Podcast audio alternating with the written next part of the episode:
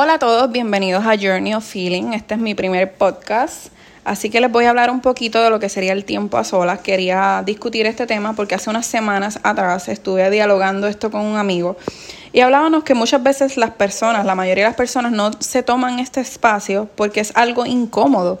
Es, todo el mundo nos habla que es importante que saques tiempo contigo, que te ames a ti mismo, claro, pero nos hablan la parte bonita de tener amor propio, la parte bonita de dedicarte tiempo, pero nadie te habla de la parte que no es tan bonita,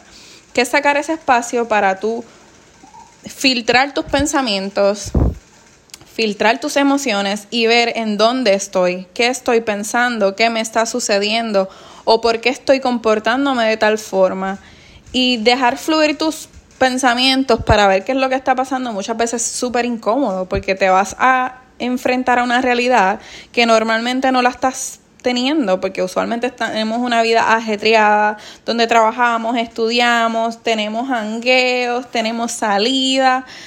tenemos muchas cosas y la vida siempre nos va llevando un ritmo muy acelerado, que cuando nosotros pausamos ese tiempo y chocamos con la realidad es, no quiero tener este espacio pero este espacio es totalmente necesario, ¿verdad? Porque es parte de conocernos, parte de saber que, por qué esto me está causando tal emoción, por qué me estoy sintiendo de esta forma. Y no es un proceso que te sientes hoy y ya, ya tengas todas las respuestas, pero sí, según uno lo vaya haciendo más rutinario o más eh, frecuente, uno va entonces adquiriendo ese, esa habilidad.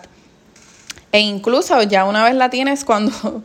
vas a tú, tú mismo vas a necesitar esos espacios para tú poder analizar o poder hacer esa introspección que es sumamente necesaria, porque ahí nos podemos hacer los ajustes necesarios tanto en nuestra mente como en nuestras decisiones para ir ajustándonos a la realidad o a, aquello que queremos, ¿verdad? Porque yo siempre he pensado que de nuestra mente desprende todo, así que es importante siempre eh, que nuestra mente esté en sintonía con lo que estamos pensando, con lo que estemos haciendo, con lo que queramos desarrollar, porque todo tiene que ir alineado ¿verdad? Porque si yo digo que quiero hacer una cosa y hago otra, pues entonces hay una disonancia. No va a la par mis acciones con mis pensamientos, pero si verdaderamente es algo que yo deseo y que quiero lograr, pues tengo que ir trabajando de donde desprende todo, que es de mi mente, ¿verdad? Y dejarme llevar por las emociones, que es nuestro aviso de que algo está bien, de que algo no está bien. Eh, ir, ir eh, cada día conociendo más esa parte de mí para yo poderla manejar. Y solamente nos conocemos tomándonos el tiempo, al igual que hacemos con, cuando nos relacionamos con otras personas, sacando el tiempo para ver qué pienso, para ver cómo actúo, para ver qué es lo que estoy haciendo mal. Y es totalmente natural y entender que, que siempre es necesario tener estas partes incómodas, porque sin esas incomodidades vamos a seguir